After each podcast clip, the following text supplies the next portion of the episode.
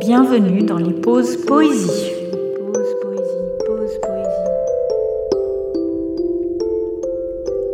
Conseil donné par une sorcière par Jean Tardieu.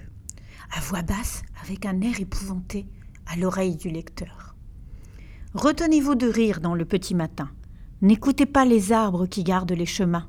Ne dites votre nom à la terre endormie qu'après minuit sonné. À la neige, à la pluie, ne tendez pas la main.